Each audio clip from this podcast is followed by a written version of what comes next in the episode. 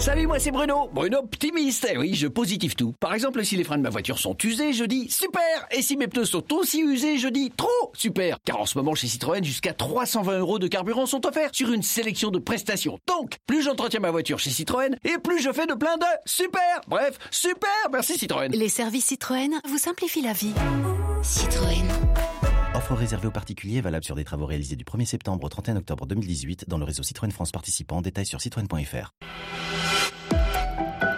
Europe 1, 14h, 15h, on de la raconte.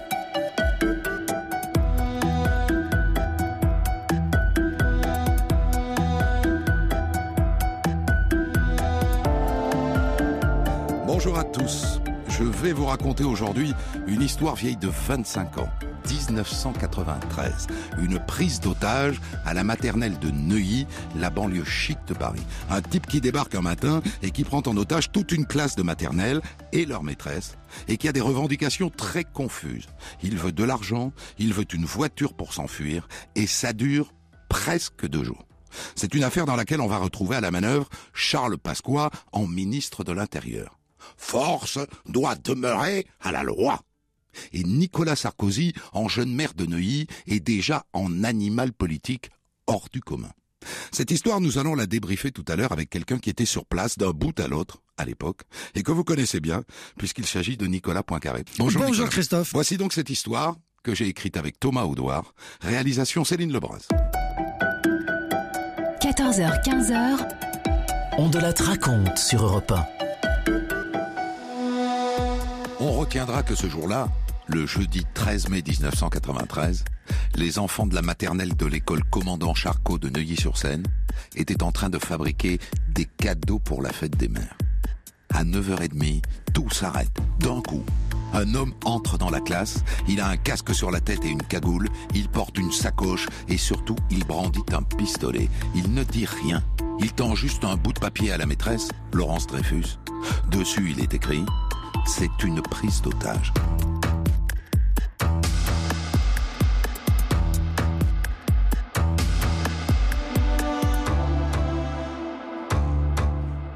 Est-ce qu'il a écrit ça sur un bout de papier? On ne sait pas bien parce que juste après il parle. Allez chercher la directrice. Prenez deux enfants, vous allez dans son bureau, vous lui dites que je viens de vous prendre en otage, vous me la ramenez ici. Et puis vous revenez avec elle, compris? Laurence Dreyfus fait ce qu'il a dit. Et elle le laisse seul avec 19 gamins de 3 ans. Et elle va chercher Suzanne Soulier, la directrice, et quand elles reviennent toutes les deux, le type sort des affichettes sur lesquelles il est écrit Si la police entre, je fais tout sauter. Allez-y, prenez les affichettes, allez les coller sur les portes, à l'extérieur. Et après, il s'aperçoit que tout le long de la salle de classe, il y a une vitre qui donne sur le couloir. Prenez des dessins des gamins, collez-les sur les vitres. Faut plus qu'on nous voit à travers.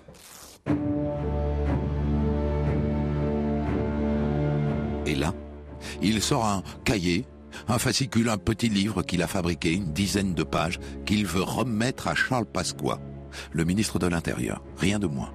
Sinon, il fait tout sauter. Il a une sacoche, elle est piégée, il fait tout péter. Et il envoie la directrice prévenir la police parce que sinon, évidemment, ça pourrait durer longtemps comme ça.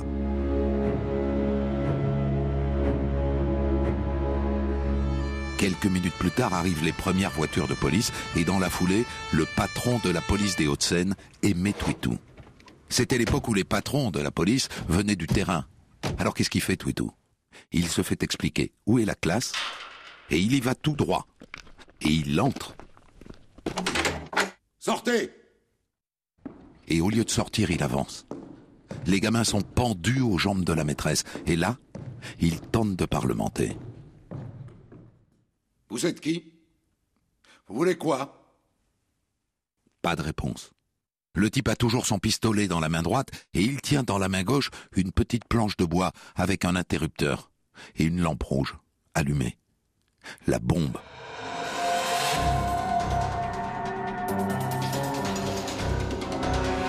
Le commissaire Twitou se dit qu'elle est bidon, cette bombe.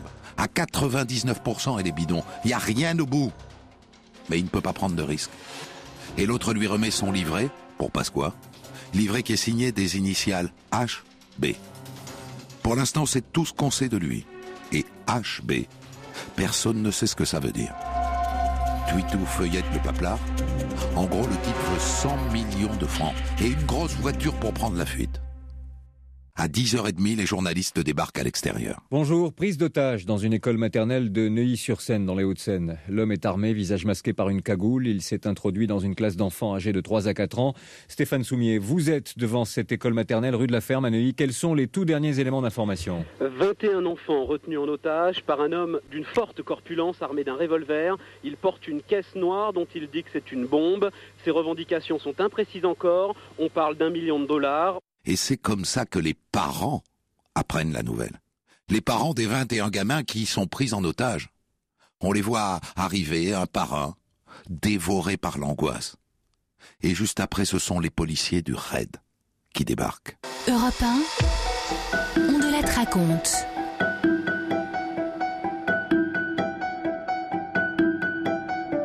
Je vous raconte aujourd'hui la prise d'otage de la maternelle de Neuilly. Une histoire que nous allons débriefer tout à l'heure avec Nicolas Poincaré, qui a couvert l'événement à l'époque. Le 13 mai 1993, un homme, cagoulé et casqué, déboule dans une classe de maternelle de l'école commandant Charcot de Neuilly, près de Paris. Il est armé et prétend porter sur lui une sacoche bourrée d'explosifs. Il tient dans sa main gauche un boîtier censé déclencher la bombe. Le premier à entrer en contact avec lui est le commissaire Twitou, le patron de la police des Hauts-de-Seine. L'homme lui remet un document signé HB, destiné au ministre de l'Intérieur, Charles Pasqua. Il réclame 100 millions de francs et une voiture rapide pour s'enfuir. Le RAID, l'unité d'élite de la police, arrive sur place. Et le RAID se déploie partout, autour de la salle de classe et sur les toits et les balcons alentours. Et l'un des policiers du raid parvient à le voir, accroupi. Et il voit furtivement la petite plaque de bois qu'il tient dans sa main gauche. Il y a trois dominos électriques dessous. C'est une vraie bombe, ça y ressemble en tout cas. D'après des experts du raid, le type pourrait avoir un kilo de dynamite dans ce sac, de quoi faire beaucoup de dégâts.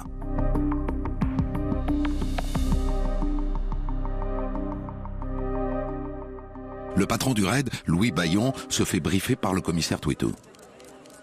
Vous verrez, je pense qu'il est dérangé, le monsieur, mais je pense surtout qu'il est très dangereux. À partir de maintenant, c'est lui, Louis Bayon, le patron du raid, qui a les cartes en main. Sous l'œil du préfet et du procureur, bien sûr. Dans son paplard, HB a réclamé 100 millions de francs. Il demande maintenant qu'il lui soit donné pour partie en francs, pour partie en dollars, en marques, en livres sterling et en or. Il réclame aussi un téléphone portable et une radio et une télé. Ça c'est intéressant, il veut savoir ce qu'on dit de lui. Il voudrait également un détecteur de faux billets au cas où on voudrait le bananer. Et puis, il veut à manger et à boire. Je veux bien vous porter un café, mais si vous faites un geste, donnez-moi un enfant. Le type refuse. Et il se met en rogne, et ça c'est pas bon. Le chef du raid vient de perdre le contact avec lui. Dans la salle de classe, l'institutrice Laurence Dreyfus a parfaitement conscience que des gamins de 3 ans peuvent ressortir de ce qui est en train de se passer avec un gros traumatisme. Alors elle fait ce qu'elle peut pour détourner leur attention. Elle les a mis en rond autour d'elle, les 21 gamins, et elle leur chante des comptines. Ma poule a pondu un œuf. Celui-ci l'a vu. Celui-ci l'a ramassé. Celui-ci l'a fait cuire. Celui-ci l'a mangé. Et le tout petit lèche le plat. À un moment, HB propose de libérer la maîtresse. Elle refuse. Elle veut rester auprès des enfants. Et maintenant, des parents demandent à être échangés contre leur enfant. Et là, c'est HB qui refuse. La situation est complètement bloquée. Il est clair qu'on ne lui donnera pas ces 100 millions, c'est une somme astronomique. On ne lui donnera pas non plus de voiture.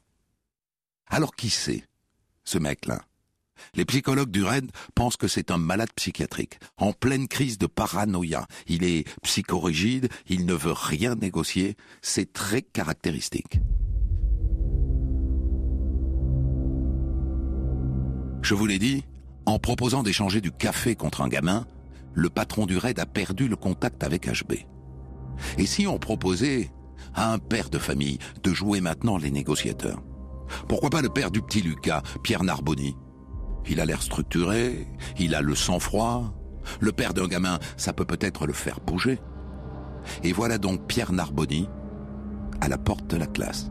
Il n'entre pas, il est sur le pas de la porte.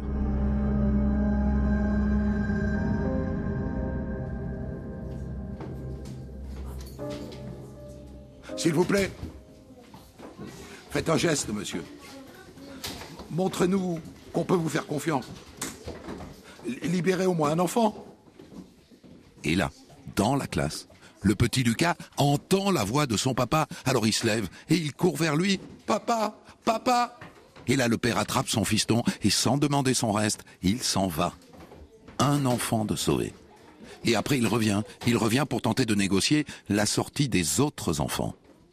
Et comme ça, entre Monsieur Narboni et les policiers, HB lâche quatre enfants de plus.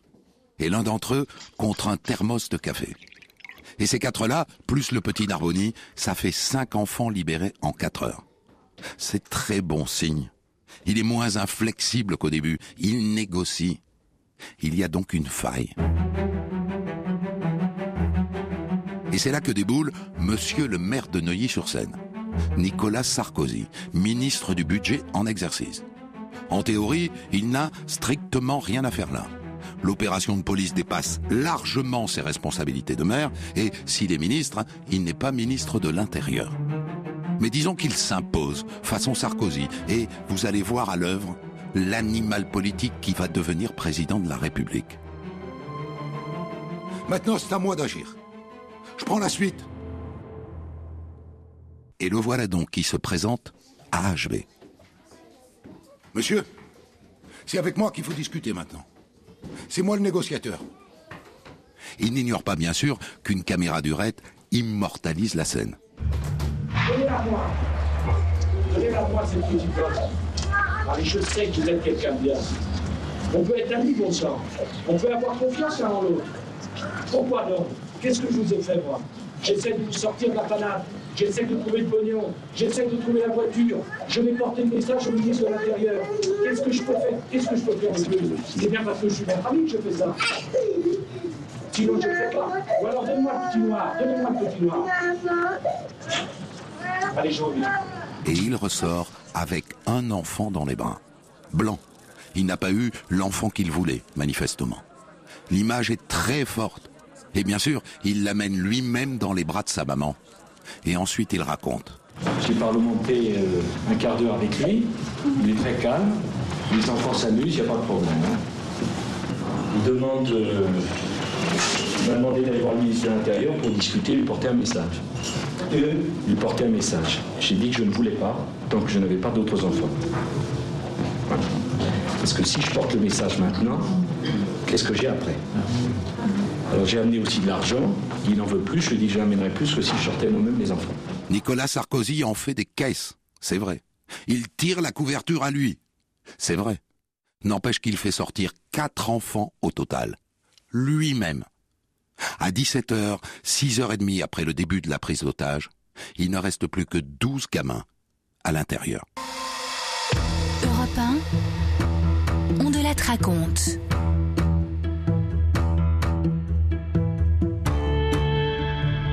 Raconte aujourd'hui la prise d'otage à la maternelle de Neuilly, que nous débrieferons tout à l'heure avec Nicolas Poincaré, qui a couvert l'événement à l'époque. Le 13 mai 1993, un homme armé, cagoulé et casqué, équipé d'explosifs, déboule dans une classe de maternelle de l'école Commandant Charcot de Neuilly. 21 élèves et leur institutrice. Il réclame 100 millions de francs et une voiture rapide pour s'enfuir. Le RAID pense qu'il s'agit d'un malade psychiatrique en pleine décompensation. Un père de famille parvient à faire sortir son enfant et dans la foulée, il en fait sortir quatre de plus. Le maire de Neuilly, Nicolas Sarkozy, s'impose alors comme négociateur et parvient lui aussi à évacuer quatre enfants. Six heures après le début de la prise d'otage, il reste 12 enfants dans la classe maternelle.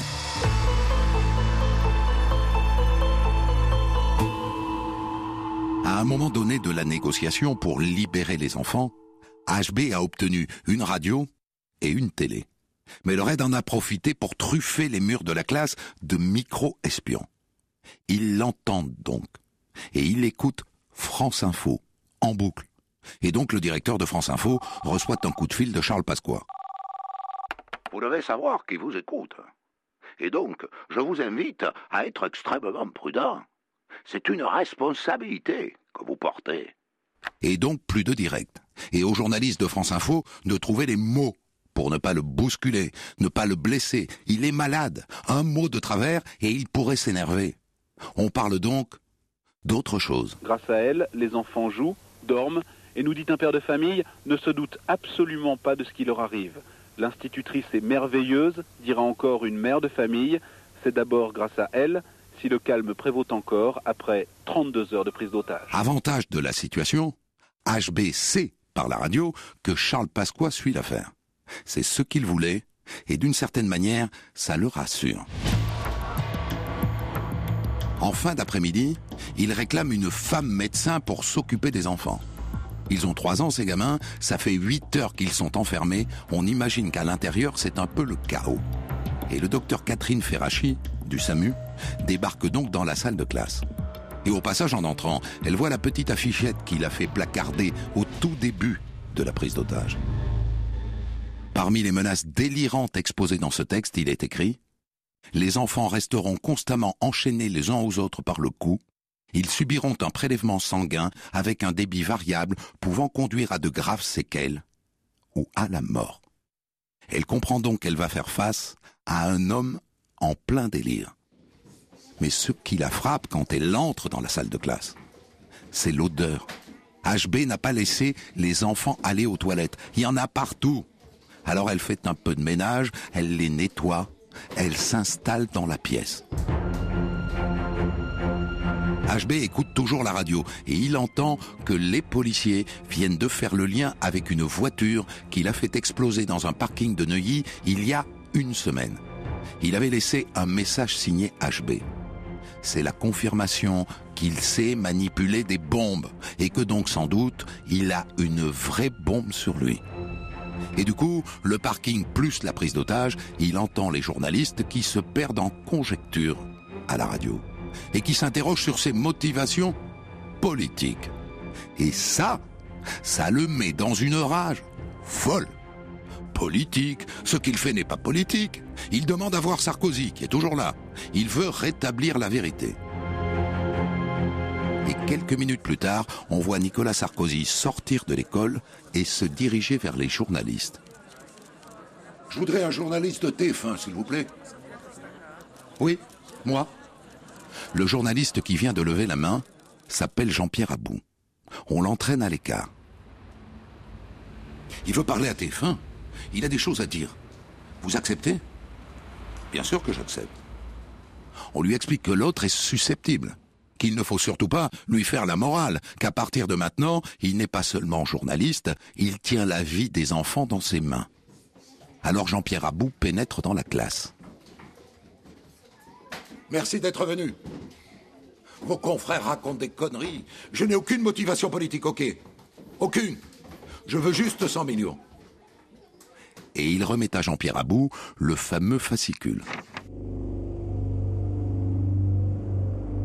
À 1 heure du matin, ça fait 16 heures que la prise d'otage a commencé, le raid fait passer 5 millions de francs à HB, en échange d'un enfant, une petite fille qui, une fois de plus, sort dans les bras de Nicolas Sarkozy. C'est la dernière à sortir. Il reste six enfants en otage. La nuit passe, le jour se lève, la matinée passe, et à un moment donné, HB dit au docteur Ferracci du SAMU qui est toujours là Je suis en train de faire ma prière finale. Foutez-moi la paix. Sa prière finale Est-ce que ça veut dire qu'il va tout faire sauter maintenant?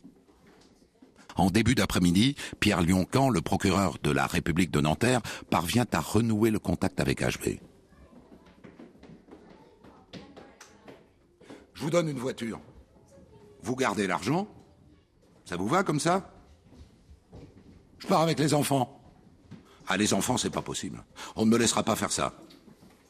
Quelle autre solution alors? Ben, c'est moi qui deviens votre otage. Vous laissez les, les, enfants dans la salle de classe, et puis on part tous les deux. Vous roulez jusque là où vous voulez, et puis après m'avoir jeté, vous continuez votre route. Moi, je sais qu'ils veulent me tuer. Maintenant. À 16 heures, on amène une voiture. Le préfet Hardy dira plus tard qu'à ce moment-là, il reçoit un ordre de Charles Pasqua. Il n'est pas question que HB quitte l'école vivant. Pasqua démentira cet ordre. La prise d'otage dure depuis 32 heures. On de la raconte. Je vous raconte aujourd'hui la prise d'otage en mai 1993 dans une école maternelle de Neuilly. Histoire que nous allons débriefer dans un instant avec Nicolas Poincaré qui était sur place à l'époque. Ça fait 32 heures qu'un homme qui se fait appeler HB et dit avoir une bombe sur lui est entré dans une classe maternelle de l'école Charcot de Neuilly. Il réclame 100 millions de francs et une voiture pour s'enfuir. Au fil des négociations, menées notamment par Nicolas Sarkozy, le maire de Neuilly, il a laissé sortir 15 enfants. Il en reste 6 à l'intérieur, ainsi que l'institutrice et une femme, médecin du SAMU.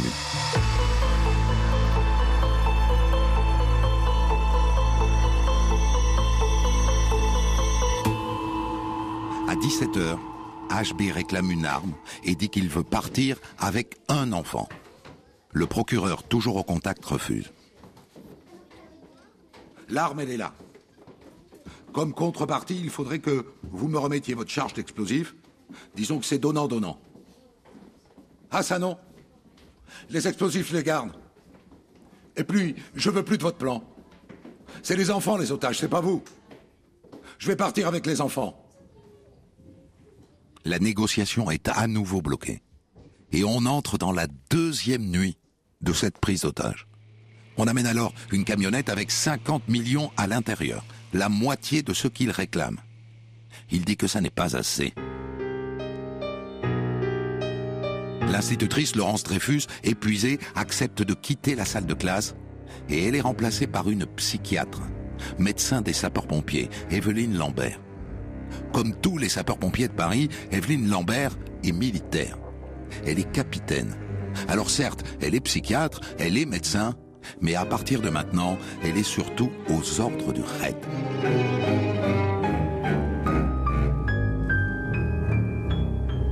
HB boit des litres de café toute la nuit. Et il baille. Beaucoup. Le RAID l'observe maintenant au plus près. Une caméra espion a été glissée dans la salle de classe. À un moment, il parle avec les gamines, puisqu'il n'y a plus que des petites filles en otage. Elle lui demande Comment tu t'appelles, toi? Ah, ça, c'est un secret. Je ne peux pas te le dire.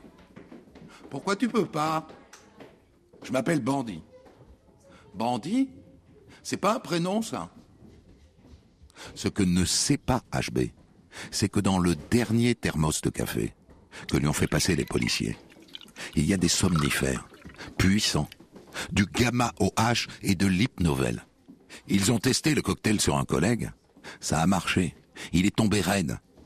Le capitaine Lambert a pour mission de prévenir le raid dès qu'il se sera endormi. HB boit une première tasse de ce café piégé, puis une deuxième, et une troisième, et il s'endort lentement, le doigt à quelques centimètres de l'interrupteur de sa bombe. Mais Evelyne Lambert n'est pas certaine qu'il ne fait pas semblant, alors elle le teste. Elle se met à faire du rangement, elle bouge les tables, elle bouge les chaises, elle fait du raffut. Il ne moufte pas. À un moment, il ouvre un œil, mais il le referme aussitôt. Alors elle s'approche, elle le secoue, elle l'engueule même. Réveillez-vous Vous vous rendez compte de la situation dans laquelle vous nous mettez? Réveillez-vous Elle n'a dans les mains qu'un corps inerte. HB est neutralisé. À ce moment-là, objectivement, c'est fini. Il n'y a plus qu'à entrer, à lui passer les pinces et à faire sortir les gosses. C'est fini. Alors elle réveille les six petites filles. Ça va, mes chéris? On va jouer un jeu, d'accord? Ça s'appelle le jeu de la tortue. C'est très rigolo. Vous allez vous mettre sous votre matelas et ça vous fera comme une carapace de tortue. D'accord? Elle veut les protéger au cas où la bombe exploserait. Et ensuite, elle fait ce qui est convenu depuis le début avec le raid. Elle se met face à la caméra planquée dans la classe et elle déboutonne les boutons de sa blouse.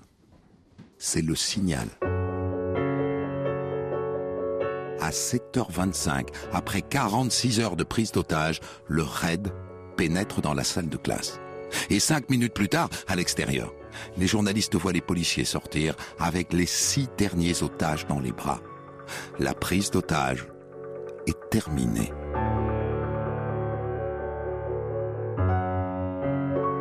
Et Nicolas Sarkozy prend la parole. La, joie qu'on éprouve, c'est pas une joie profonde, c'est plus que ça encore.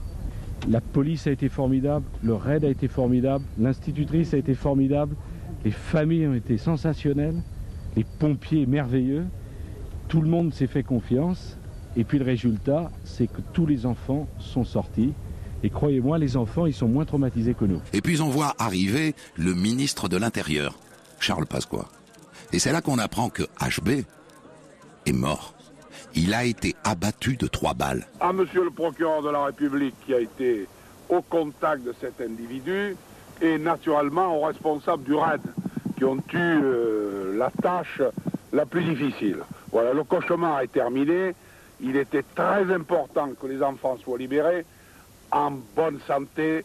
C'était notre objectif essentiel. Le second, le second qui n'est pas négligeable, c'était que force reste à la loi. Le forcené est mort. Force est resté à la loi Ah bon? Le procureur Lyoncan n'est pas d'accord. Les policiers sont intervenus sans l'informer. L'autorité policière a pris le dessus sur l'autorité judiciaire. Ça n'est pas normal. Était-il nécessaire d'abattre HB Il dormait. Il dormait à point fermé. Le raid dit qu'il s'est réveillé au moment de l'assaut, qu'il a voulu appuyer sur le bouton et que donc c'était de la légitime défense. On apprend au passage que la bombe était une vraie bombe.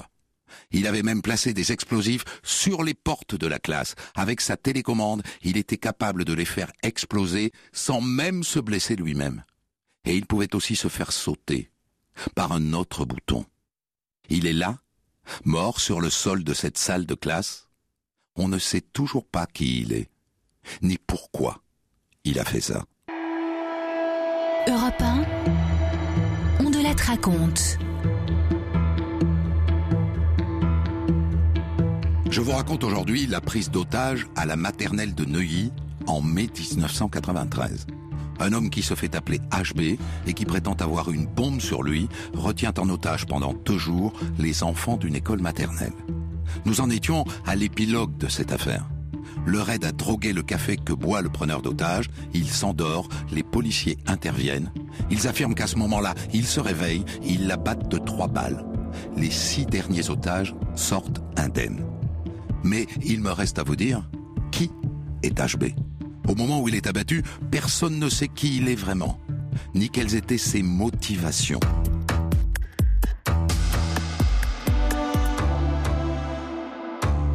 Et d'abord, HB. Ce n'était pas ses initiales. HB voulait dire Human Bomb, la bombe humaine. C'est en tout cas ce qu'il a dit à la capitaine Lambert avant l'intervention.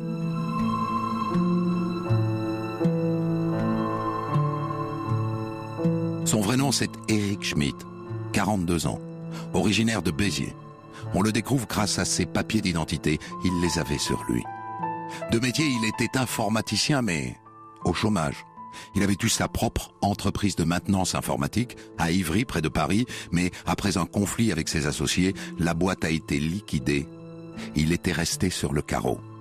On interroge ses anciens employés, ils disent qu'avant la liquidation, il était fier de sa réussite professionnelle, voire un peu flambeur, que cette entreprise, c'était toute sa vie. Il n'avait ni femme ni enfant. Après la liquidation, il a perdu pied et il a plongé dans la dépression. Avant, Il avait passé sept ans dans l'armée. Et c'est là qu'il a appris à se servir d'une arme. C'est là qu'il a appris à fabriquer des explosifs. On feuillette son dossier militaire, on le décrit comme vif d'esprit, comme solide, mais ayant une difficulté à se soumettre à la discipline. Eric Schmidt était célibataire, mais il avait une sœur, Anne-Marie Schmidt. Deux mois après le drame, elle porte plainte pour homicide prémédité. Elle réclame la vérité sur la mort de son frère. Mais la justice prononce un non-lieu. Eric Schmidt a laissé une lettre qu'il a écrite sur place quelques heures avant de mourir. Dans quelques heures, tout sera fini. Je ne sais pas encore si ce sera la balle d'un sniper du raid ou mes tripes qui voleront dans un grand boom. On se dit alors qu'il avait prévu de mourir. Les Américains ont une expression pour ce genre d'opération. Ils appellent ça suicide by cop. Se suicider par l'intermédiaire des policiers.